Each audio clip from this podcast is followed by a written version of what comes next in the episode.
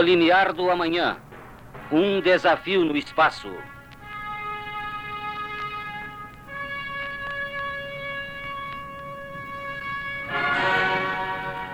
Amigos ouvintes, este é o nosso programa da Semana da Pátria. Prestamos com ele a nossa homenagem ao Brasil, coração do mundo e pátria do Evangelho Redivivo. Mas devemos ir além da simples homenagem. Para isso, passamos o microfone ao professor Herculano Pires.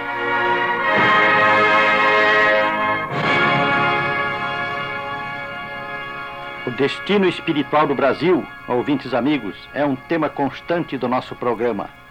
Lembramo-lo após as comemorações do 7 de setembro. É um dever, e esse dever nós cumprimos como também uma verdadeira necessidade do ponto de vista moral e espiritual.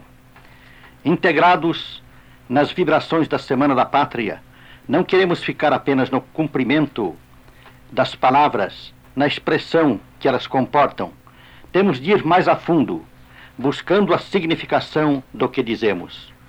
O espírita não é nem pode ser um jacobino, um patrioteiro leviano, um xenófobo que ignora as dimensões da fraternidade humana. Nosso amor pela pátria não é exclusivista, porque sabemos que a humanidade é uma só e devemos amar e respeitar a todas as pátrias, a todas as nações e a todos os povos do mundo. Sabemos ainda um pouco mais. Sabemos que a humanidade é cósmica espalha-se por todos os mundos habitados no infinito e povoa o cosmos com suas multidões invisíveis. Não há fronteiras para o amor dos homens, nem mesmo a fronteira do túmulo, porque o homem atravessa os limites aparentes da morte graças à ressurreição espiritual e volta do além para o aquém, ressuscitando na carne graças à reencarnação. Ontem fomos asiáticos, europeus, africanos, hoje somos brasileiros. Mas em cada encarnação pertencemos a uma pátria, integramos uma nação, vivemos numa cultura, sofremos e nos alegramos com as dores e as experiências de um determinado povo. E em cada encarnação aprendemos a amar e servir a pátria que Deus nos concedeu. Nosso universalismo não exclui o amor da pátria, como não exclui o amor da família. Pelo contrário, nosso universalismo dá maior conteúdo e mais amplas dimensões ao nosso patriotismo. Kardec e Leon Denis foram cidadãos do mundo, mas tinham sua pátria, a França, que amaram e serviram durante toda a vida. A pátria é o chão e o povo em que temos as nossas raízes. Nela aurimos a seiva e nos projetamos no mundo a serviço do homem, atendendo às leis e aos desígnios de Deus. O Brasil é a nossa pátria. Nossas raízes existenciais mergulham no seu solo e nossas ramagens se estendem na sua atmosfera. As grandes datas nacionais nos empolgam e a sua bandeira auriverde nos acena com esperança doirada de um futuro de paz e de amor. A data da independência política é o marco da emancipação nacional. Sem essa emancipação, não teríamos liberdade para construir o nosso futuro, nem responsabilidade para determinar as suas coordenadas. O Espiritismo é a doutrina da liberdade e da responsabilidade. Ensina-nos que sem uma não pode haver a outra. E as mensagens espirituais nos revelam que os que veneraram antes de nós a nossa pátria, servindo-a com amor e entusiasmo, tornaram-se no além os seus numes tutelares. O destino de Israel era universal. Cabia-lhe iniciar no mundo uma nova era. E Jesus serviu a esse destino como judeu, integrado no seu povo, mas transformando-se na alavanca de Arquimedes, que arrancaria o mundo da impiedade para colocá-lo na órbita do cristianismo. O destino do Brasil, pátria do Evangelho redivivo, é também universal. Temos de servi-lo como brasileiros, integrados em nosso povo, mas ajudando-o a transformar-se na nova alavanca que moverá o mundo nos rumos da civilização do espírito. O Brasil, país do futuro, segundo a expressão de Stefan Zweig, já se faz presente de maneira vigorosa neste limiar do amanhã que estamos vivendo no mundo. Ajudemo-lo a crescer pelo trabalho e pelo estudo. a fim de que ele possa assumir o mais breve possível a liderança espiritual da Terra. Essa é a sua missão, o que vale dizer é a nossa missão.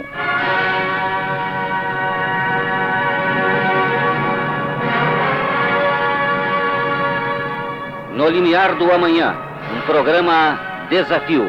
Produção do Grupo Espírita Emmanuel. Transmissão número 129, terceiro ano. Direção e participação do professor Herculano Pires.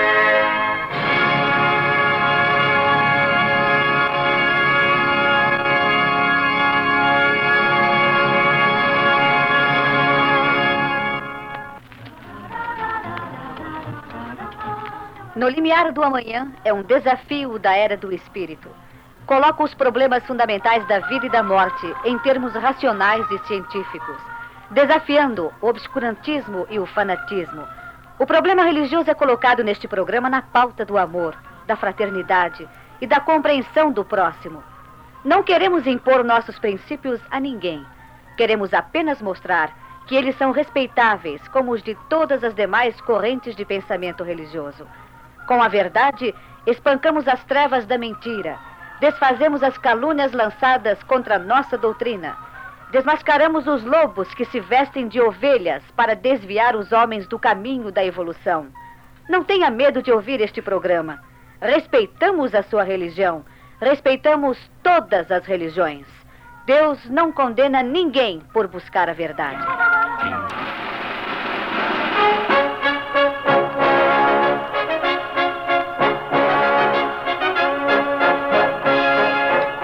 Perguntas e respostas. Pergunte para você e para os outros.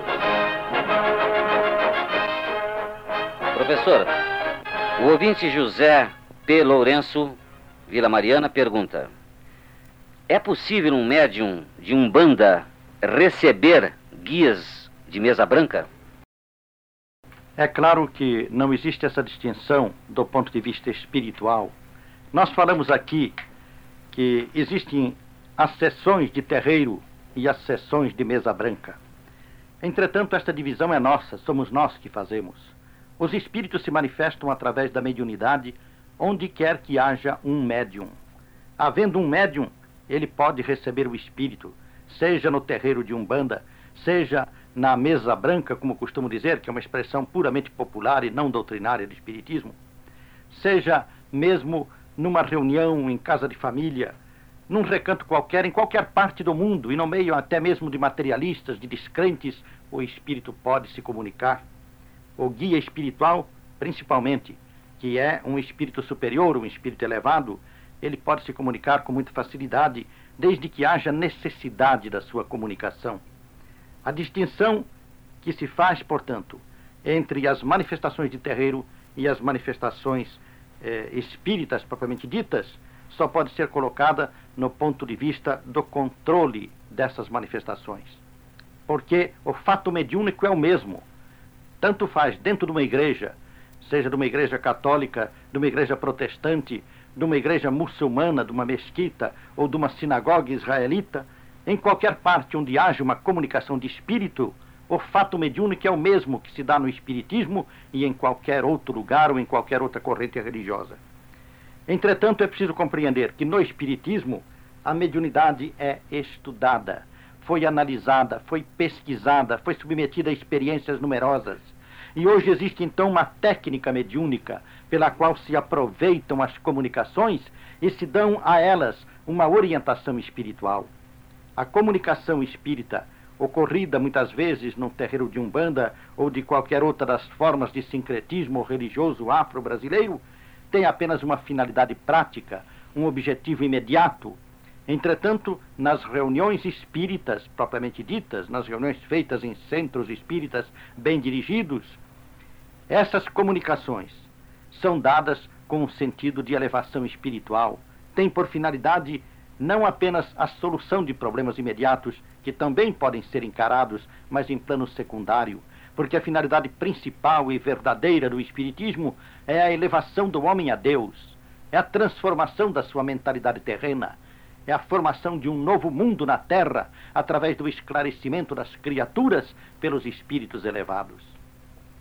Professor, nosso ouvinte Adolfo Montenegro, residente no Paraíso, pergunta: Se um espírito simpatizar com um ser encarnado, ele poderá se tornar seu protetor? Até quando? De que forma ele, espírito, poderá se manifestar? Existe alguma forma de permissão de quem? Revela-se aqui nesta pergunta sua uma falta, o senhor me perdoe, mas total de conhecimento do problema espírita. É claro que não acontece com os espíritos aquilo que acontece conosco aqui na Terra, porque vamos passando por uma rua, nos simpatizamos com uma pessoa e procuramos conhecê-la ou coisa semelhante. Há entre os espíritos ligações profundas, ligações que vêm de encarnações sucessivas, relações que muitas vezes vêm de muito longe e que aproximam os espíritos de nós. Assim, os espíritos desencarnados, quando simpatizam conosco, esta simpatia tem por finalidade uma aproximação com o sentido de nos resgatarmos, por assim dizer, de compromissos do passado, e isso de lado a lado, de lado do espírito e do nosso lado. Havendo, portanto, a possibilidade da comunicação, e esta possibilidade depende de afinidades fluídicas, morais, espirituais entre o espírito e o médium, havendo essa possibilidade de comunicação, os espíritos se comunicam com muita facilidade. Pergunto o senhor se ele poderá se tornar um protetor. Não, nenhum espírito se torna um protetor de um momento para outro. Os protetores são espíritos elevados que protegem as criaturas humanas a ele ligadas com as quais ele tem compromissos.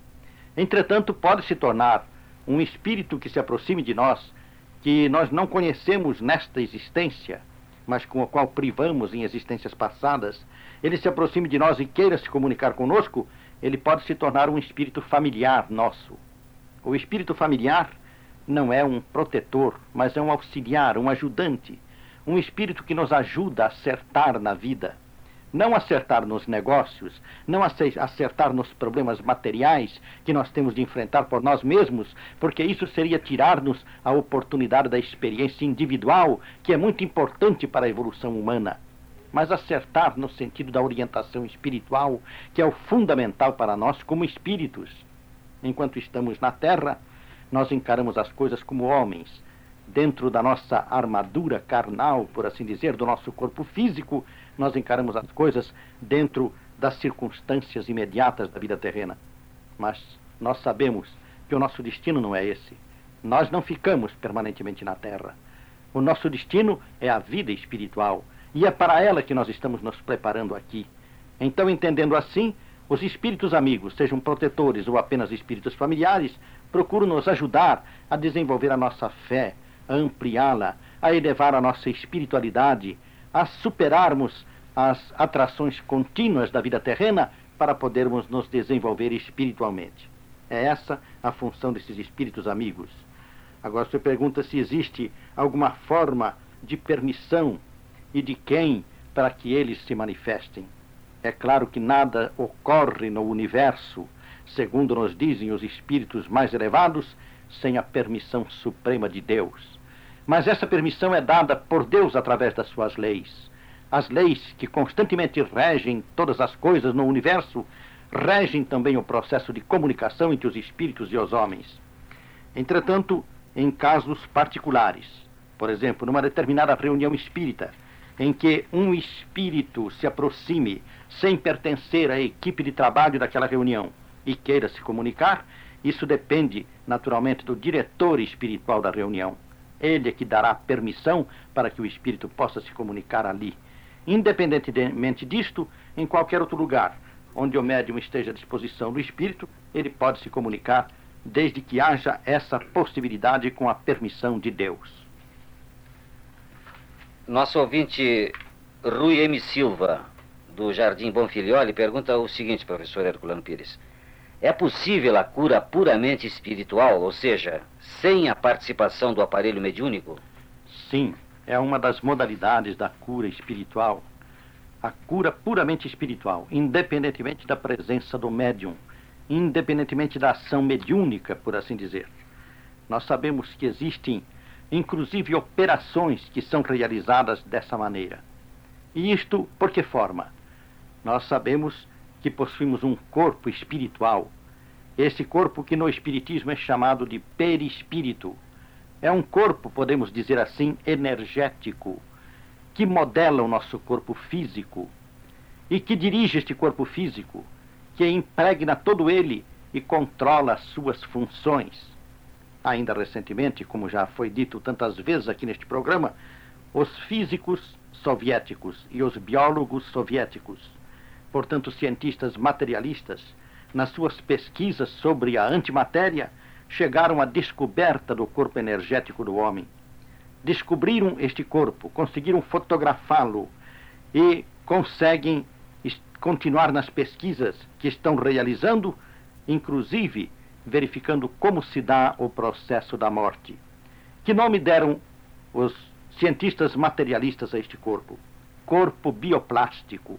Por que bioplástico? Bio, porque bio é vida, e quer dizer que este corpo é que dá vida ao corpo material.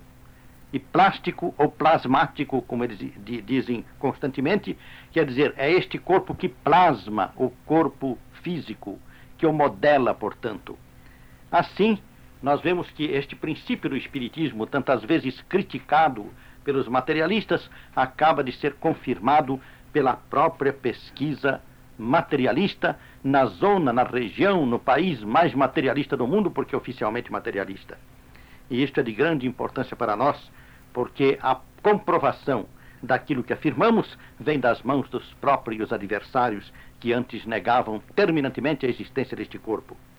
Ora, sendo assim, é claro que a participação do aparelho mediúnico é necessária quando nós evocamos espíritos ou pedimos aos espíritos a sua assistência para a realização de trabalhos de cura com a presença do médium. Mas quando nós temos aquilo que Jesus chamou de um pequeno grão de mostarda de fé, apenas uma fé do tamanho de um grão de mostarda, mas fé verdadeira, confiança espiritual profunda, nós podemos apelar por nós mesmos, apelar nas nossas orações, nas nossas preces, suplicando uma cura para um mal que nos aflige. E se pudermos ser atendido, a operação se realiza. Se realiza precisamente no corpo espiritual. Enquanto dormimos, o corpo espiritual é modificado pelos espíritos superiores, que insuflam nele novas energias, ou determinam novas orientações para certos cursos de, de forças energéticas no, na circulação do corpo e com isto conseguem anular os males físicos que nos perturbam. Estes fatos têm se dado muitas e muitas vezes. A bibliografia espírita e, em geral, a bibliografia religiosa de quase todas as religiões do mundo registram fatos desta natureza. Nós conhecemos muitos fatos assim no Espiritismo. Entretanto, não se iluda ninguém. Nem sempre a cura nos é permitida. Nem sempre. Muitas vezes nós temos um, um karma, como se costuma dizer, a pagar. Nós temos um compromisso assumido na espiritualidade quando viemos para cá, para a Terra, de enfrentar uma determinada doença e de arcar com todas as suas consequências no plano físico. Nesses casos, não é possível a cura espiritual. Professor, o ouvinte Jorge L. de Moraes, do Parque Novo Mundo, pergunta: De vez em quando tenho a impressão de ver alguma coisa que não entendo. Normalmente isso ocorre durante minhas orações. Tenho também a impressão de ouvir coisas que não consigo identificar. Qual é a sua opinião? A minha opinião, naturalmente, é de que o senhor deve tratar deste assunto.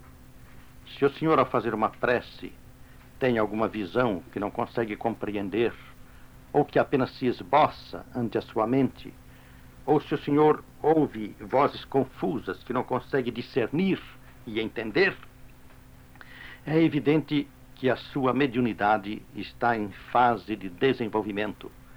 O senhor precisa ler, estudar espiritismo e, principalmente, ler os livros referentes ao problema mediúnico eu aconselharia o senhor a ler com bem atenção o livro Iniciação Espírita de Allan Kardec. É um livro lançado por uma editora de São Paulo e que contém os três livros de iniciação escritos por Kardec sobre Espiritismo. Contém, primeiramente, um livrinho pequeno chamado Espiritismo na sua mais simples expressão. É um livro que o senhor lê em poucos minutos. Depois, um livro maior, que se chama O que é o Espiritismo, em que o senhor encontrará vários debates, várias discussões sobre problemas espíritas, num sentido bastante ilustrativo. E, por fim, um outro livro que se chama Instruções Práticas sobre as Manifestações Espíritas. Este é o livro mediúnico que o senhor tem de ler. Mas antes do senhor tem de ler os outros dois, estão todos num volume só chamado Iniciação Espírita. Nós vamos lhe dar este livro por este programa. Basta o senhor se interessar de procurá-lo no escritório central da Rádio Mulher, a Rua Barão de Itapetininga, 46, 11 andar, conjunto 1111. A partir de segunda-feira próxima, o senhor pode procurar este livro lá. Iniciação Espírita. É um lançamento da editora Edicel aqui em São Paulo. O livro lhe é dado por este programa e pela Edicel. E nós temos a certeza de que o senhor vai gostar deste livro e com ele o senhor vai esclarecer este problema que o aflige. Professor, o ouvinte Flávio A. Machado pergunta o seguinte: Só porque sou um tipo nervoso, dizem que sou médium. Qual a relação, professor? A relação que existe entre o nervosismo e a mediunidade é a seguinte: em geral, os médiums, na sua fase de desenvolvimento, sentem-se muito nervosos, porque os espíritos, ao se aproximarem deles, afetam naturalmente o seu aparelho nervoso, o seu sistema nervoso. Os espíritos se comunicam com os médiums, irradiando-lhes vibrações que tocam precisamente os seus nervos. Então, a regação dos médiums provoca um estado de inquietação, de nervosismo, que deixa a pessoa eh, dando a impressão aos outros de que está passando por momentos de crise. As pessoas que conhecem Espiritismo sabem que muitas vezes estes estados denunciam a presença de mediunidade em desenvolvimento. Eu não quero dizer que o senhor esteja realmente numa fase dessas. Há também os temperamentos nervosos que são naturalmente afetados pela presença dos espíritos de maneira mais intensa que os temperamentos comuns. Nós todos, não sei se o senhor conhece bem este problema, nós todos somos constantemente afetados pela presença dos espíritos ao nosso redor. É como é, se, se dá com os micróbios, com as bactérias, que também nos afetam por toda parte, como os diversos raios que percorrem a atmosfera e que também nos afetam.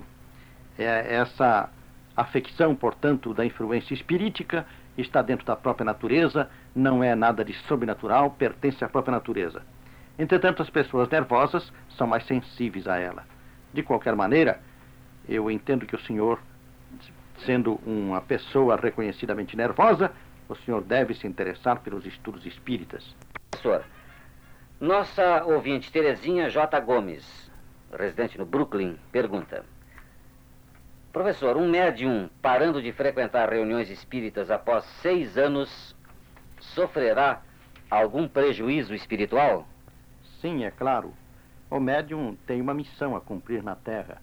Ele está incumbido de desempenhar um papel bastante importante no problema das relações entre os espíritos e os homens.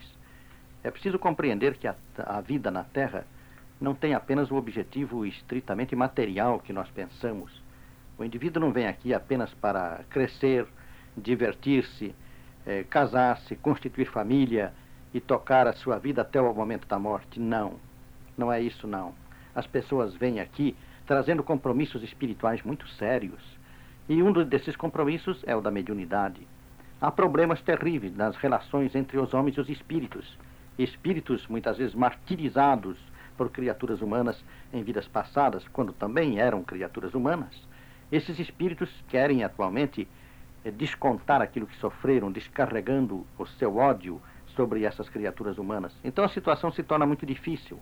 O papel dos médiums é de servir de intermediário, exatamente de acordo com o sentido da palavra médium, intermediário entre uns e outros, facilitando a comunicação entre eles, permitindo que o espírito obsessor, perturbador, se comunique, fale com a sua vítima, que a sua vítima também possa falar com ele, e ao mesmo tempo que espíritos amigos interfiram no assunto para liquidar essas situações difíceis.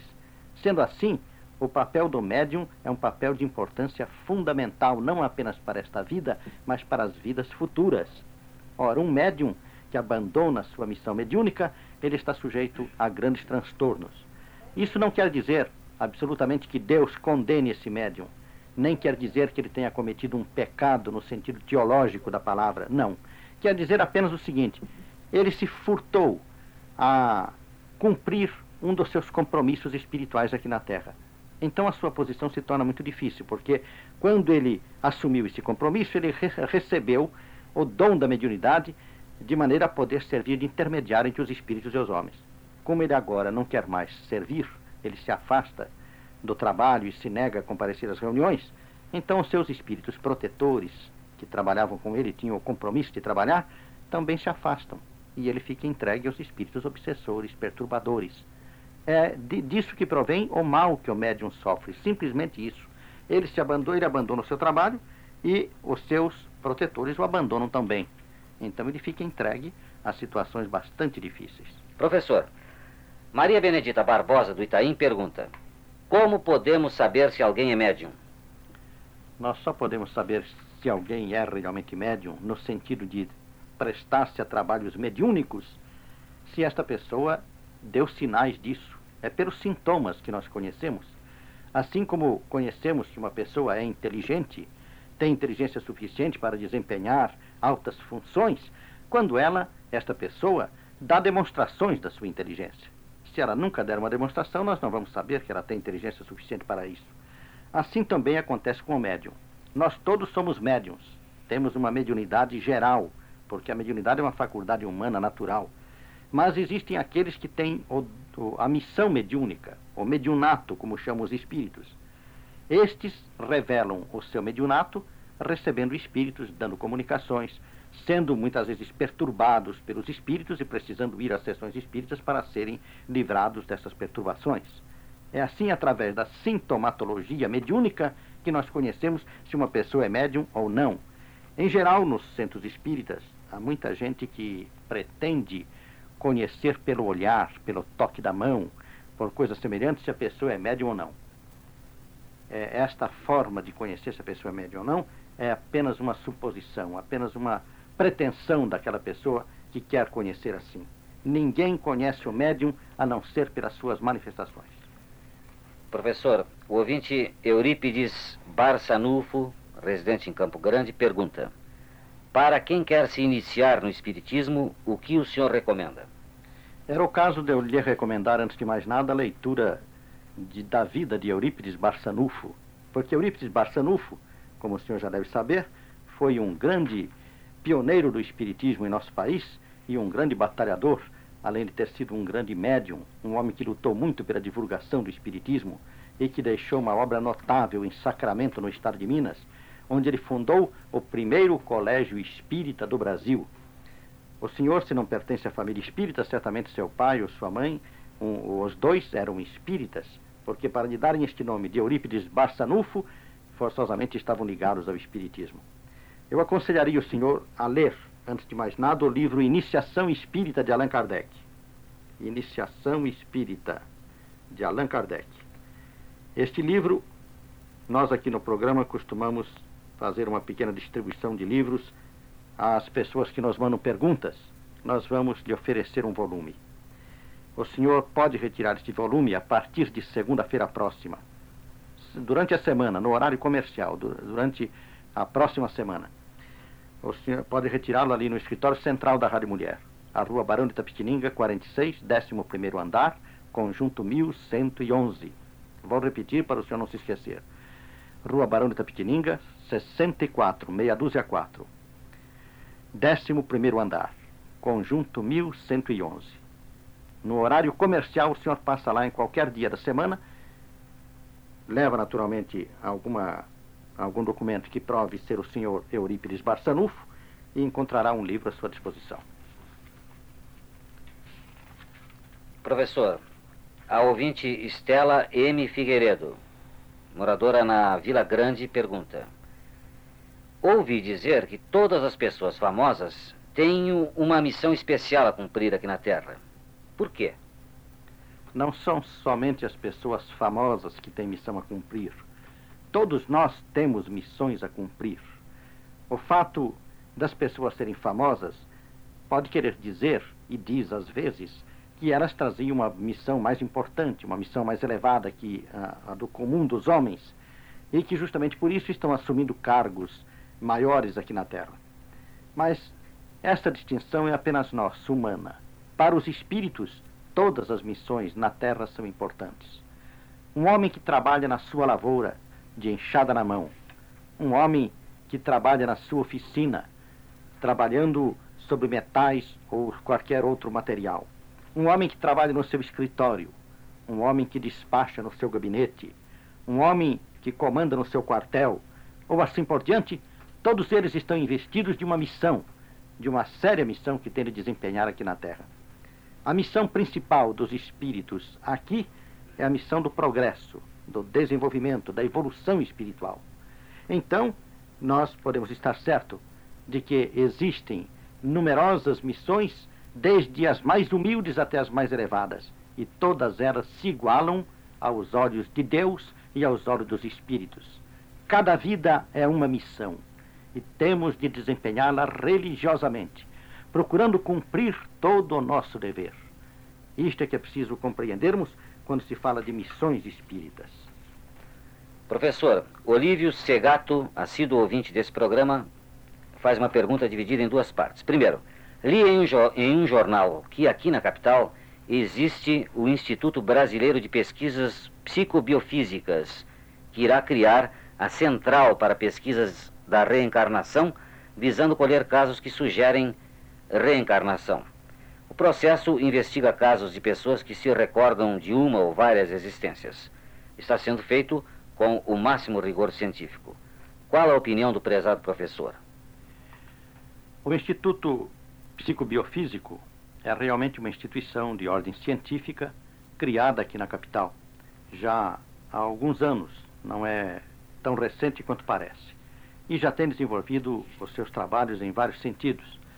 É, tem sido, inclusive, responsável pelo aparecimento aqui no Brasil de alguns cientistas reencarnacionistas, como o Dr. Barnegi, indiano, o Dr. Ian Stevenson, norte-americano, e também tem sido responsável pela divulgação de algumas pesquisas importantes, significativas sobre os problemas da reencarnação.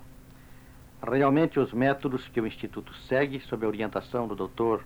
Hernani Guimarães Andrade, são métodos científicos aplicáveis ao, ao caso da reencarnação de acordo com as técnicas modernas o Instituto, portanto, é uma instituição com a qual todos aqueles que puderem devem colaborar, relatando seus casos, comunicando fatos de reencarnação que possam ser pesquisados, porque as pesquisas realmente se realizam com critério científico e com muito, muito boa vontade, com grande boa vontade da parte dos pesquisadores que se interessam bastante pelo assunto.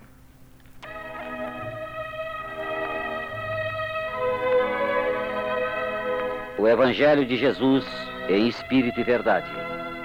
Não fiquemos na letra que mata, penetremos o espírito que vivifica, segundo ensinou o apóstolo Paulo.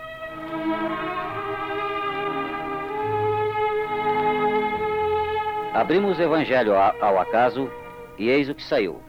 Lucas, capítulo 18, versículos 18 a 30. Um homem de posição perguntou-lhe: Bom mestre, que devo eu fazer para herdar a vida eterna? Respondeu-lhe Jesus: Por que me chamas bom? Ninguém é bom senão só um, que é Deus.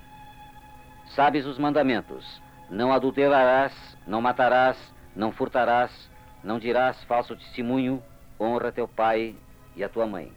Replicou ele: Todas estas coisas tenho guardado desde a minha mocidade. Jesus, ouvindo isso, disse-lhe: Ainda uma coisa te falta Vende tudo o que tens e reparte-o pelos pobres, e terás um tesouro nos céus. E vem seguir-me. Quando ouviu estas palavras, ficou cheio de tristeza, porque era muito rico. Jesus, olhando-o, disse: quão dificilmente entrarão no reino de Deus os que têm riquezas. Pois mais fácil é passar um camelo pelo fundo de uma agulha do que entrar um rico no reino de Deus. Disseram os ouvintes: Quem então pode ser salvo? Respondeu Jesus: O que, o que é impossível aos homens é possível a Deus. Disse Pedro: Nós deixamos as nossas casas e te seguimos. Respondeu-lhes Jesus: Em verdade vos digo: ninguém há que tenha deixado casa ou mulher ou irmãos ou pais ou filhos por amor do reino de Deus que não receba no presente muito mais e no mundo vindouro a vida eterna.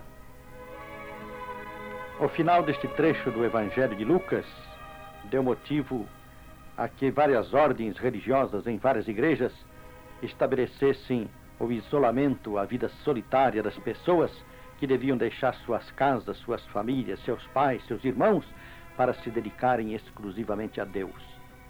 Foi, infelizmente, uma interpretação errônea, porque, na verdade, o que Jesus ensinava não era isso.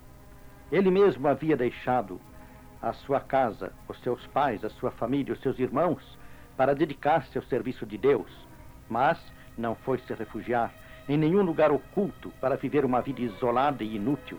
Pelo contrário, ele foi ligar-se com os pescadores do lago de Genezaré, ligar-se com as criaturas que realmente podiam auxiliá-lo no trabalho de transformação do mundo.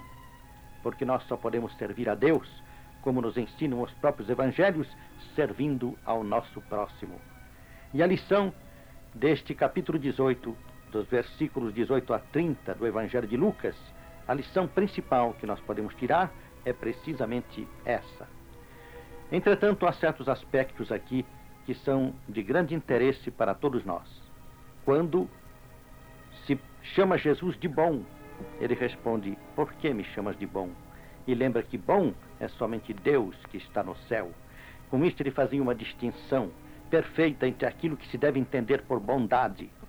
Não a bondade humana que muitas vezes se reverte em maldade, que muitas vezes serve apenas para nos acoroçoar na nossa preguiça, na nossa vaidade ou na nossa falta de disposição para os empreendimentos necessários, mas sim a bondade de Deus que se traduz muitas vezes em provas difíceis para a vida humana, mas que nos conduz à salvação, aquela salvação a que as religiões se referem, que Jesus também se referiu com a expressão de vida eterna. Por que vida eterna? Porque é a vida do espírito, não a vida da carne. Há uma distinção a fazer-se entre a vida puramente material, que levamos aqui na terra, e a vida espiritual, que levamos através do espaço em todas as condições, tanto vivendo na terra quanto vivendo apenas espiritualmente. Esta vida espiritual é eterna, mas enquanto nós não tomamos consciência dela, nós não a temos.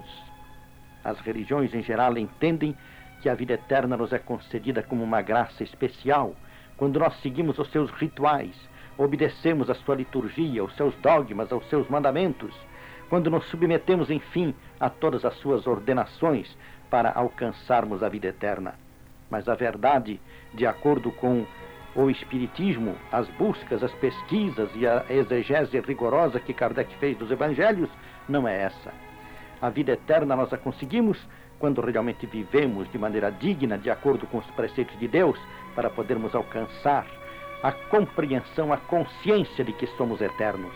Enquanto nos apegamos às coisas materiais, nós vivemos imantados ao mundo passageiro, efêmero da terra, e por isso, quando morremos, temos muitas vezes psicologicamente a impressão de que tudo acabou e ficamos então esquecidos da realidade de uma vida maior que é a vida eterna. Sem termos consciência da vida eterna, nós não a teremos, porque nós não a desfrutaremos. É preciso compreender bem isto. A vida eterna é a herança de todos nós, porque todos somos filhos de Deus. Não são apenas alguns privilegiados que a recebem.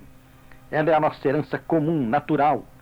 Mas assim como o herdeiro, que não tem capacidade para dirigir a sua herança, não é capaz de usufruí-la, e muitas vezes a esbanja e a perde, voltando à miséria, assim também o espírito, que não se preparou na terra para gozar a herança da vida eterna, ele a esbanja e ele a perde e não tem a vida eterna. Mas isto não quer dizer que ele esteja privado de reencontrá-la. porque a sua herança permanece inviolável e ele irá encontrá-la mais tarde. Outro aspecto curioso de, desta passagem é a que se refere aos ricos. Dizer, por exemplo, que dificilmente um rico poderá entrar no reino dos céus e que é mais fácil um camelo passar pelo fundo de uma agulha do que um rico entrar no reino dos céus, parece uma afronta a todos os ricos da terra. Então Deus, na sua infinita misericórdia, desejaria que nós todos fôssemos pobres, que nós vivêssemos na pobreza extrema. Assim interpretaram as religiões desta passagem.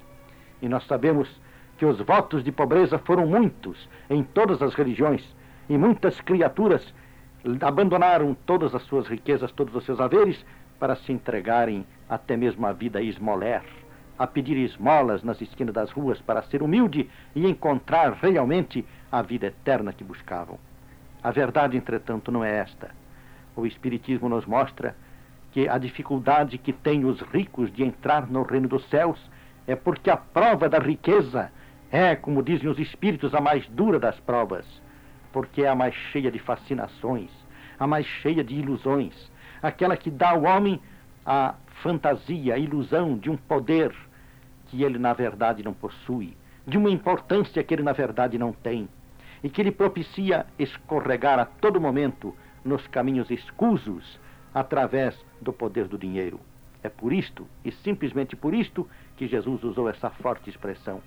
Mas para Deus, todos somos seus filhos, e aqueles que trabalham no campo da riqueza são aqueles que têm por obrigação enriquecer o mundo para que a humanidade se enriqueça.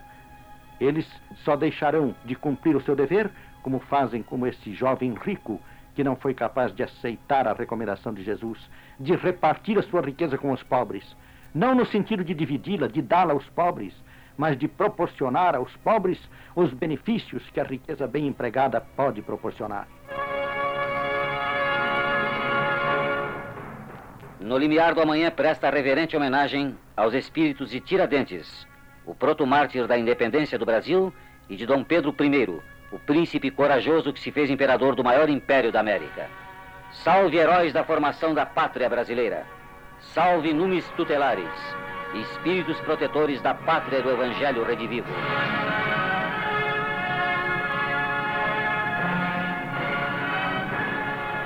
No linear do amanhã, o Brasil lidera a nova era, a era do espírito.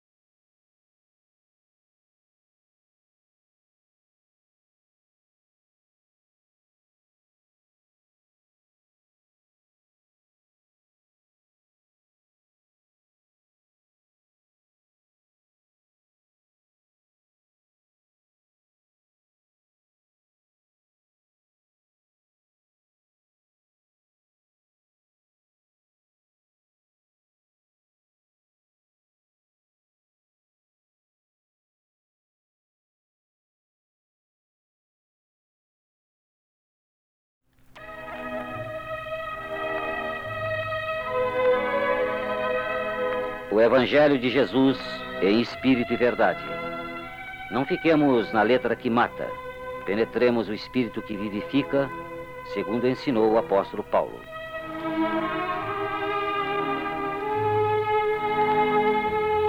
Abrimos o Evangelho ao acaso e eis o que saiu.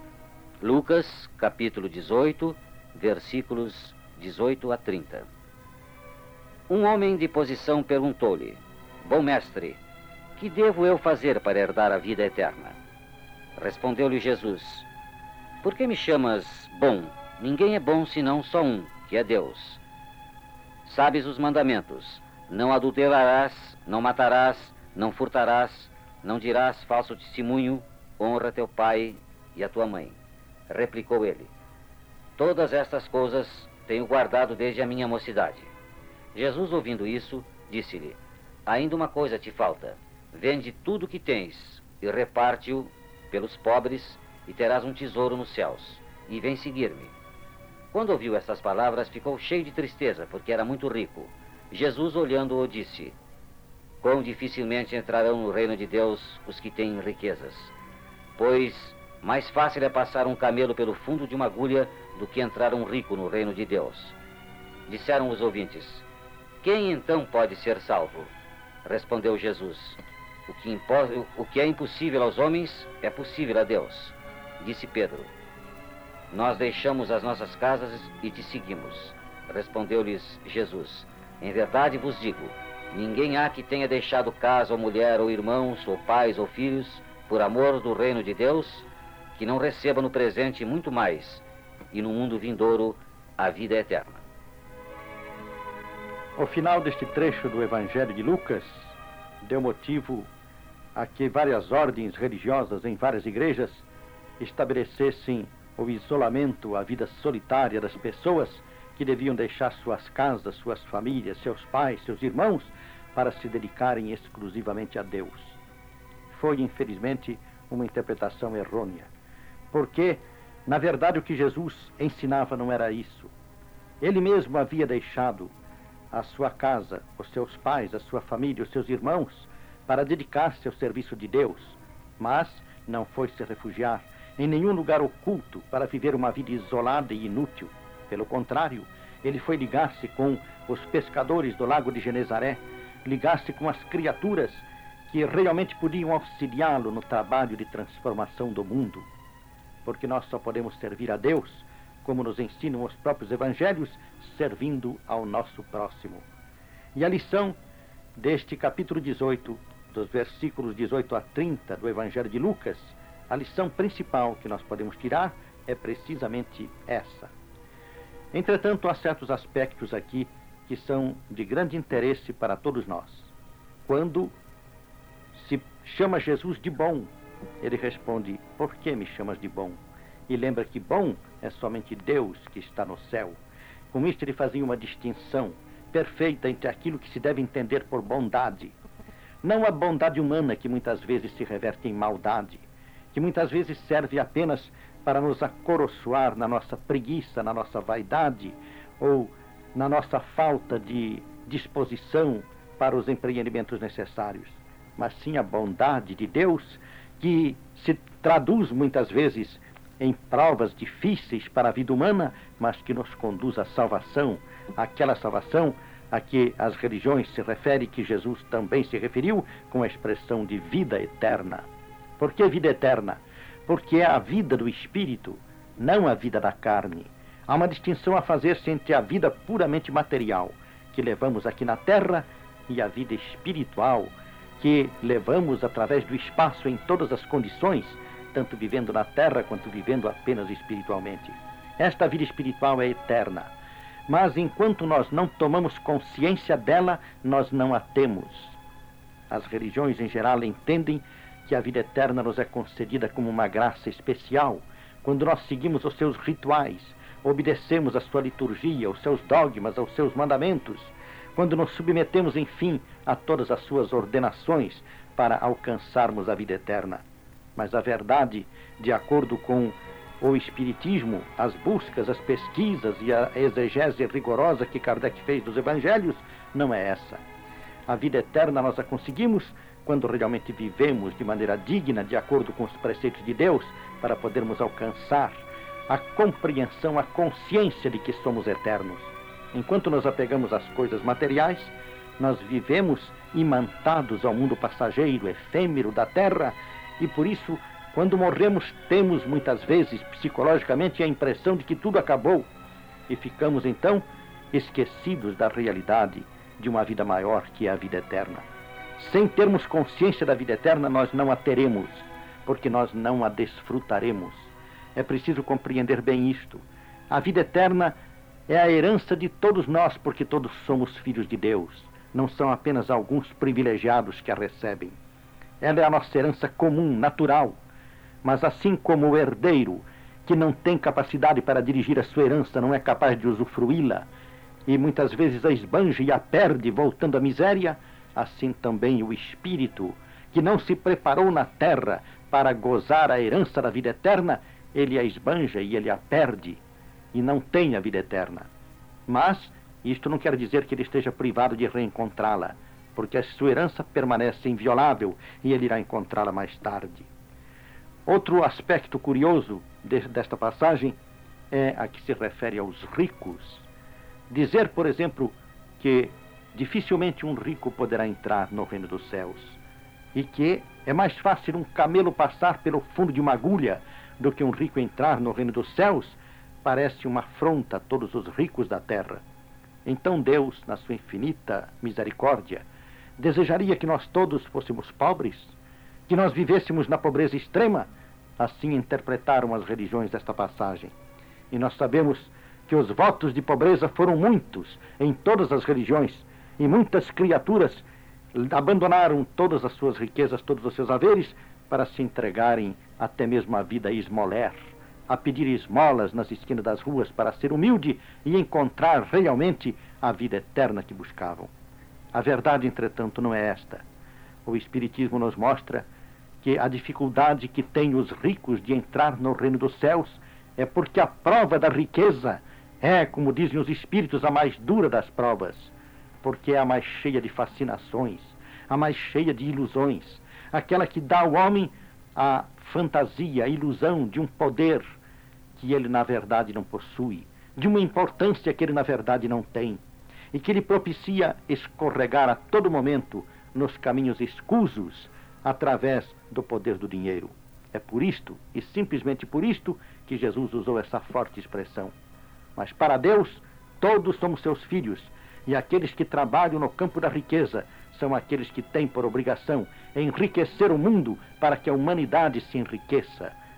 Eles só deixarão de cumprir o seu dever como fazem como esse jovem rico que não foi capaz de aceitar a recomendação de Jesus, de repartir a sua riqueza com os pobres, não no sentido de dividi-la, de dá-la aos pobres, mas de proporcionar aos pobres os benefícios que a riqueza bem empregada pode proporcionar. No limiar do amanhã presta reverente homenagem aos espíritos de Tiradentes, o proto-mártir da independência do Brasil, e de Dom Pedro I, o príncipe corajoso que se fez imperador do maior império da América. Salve heróis da formação da pátria brasileira. Salve numes tutelares, espíritos protetores da pátria do Evangelho redivivo.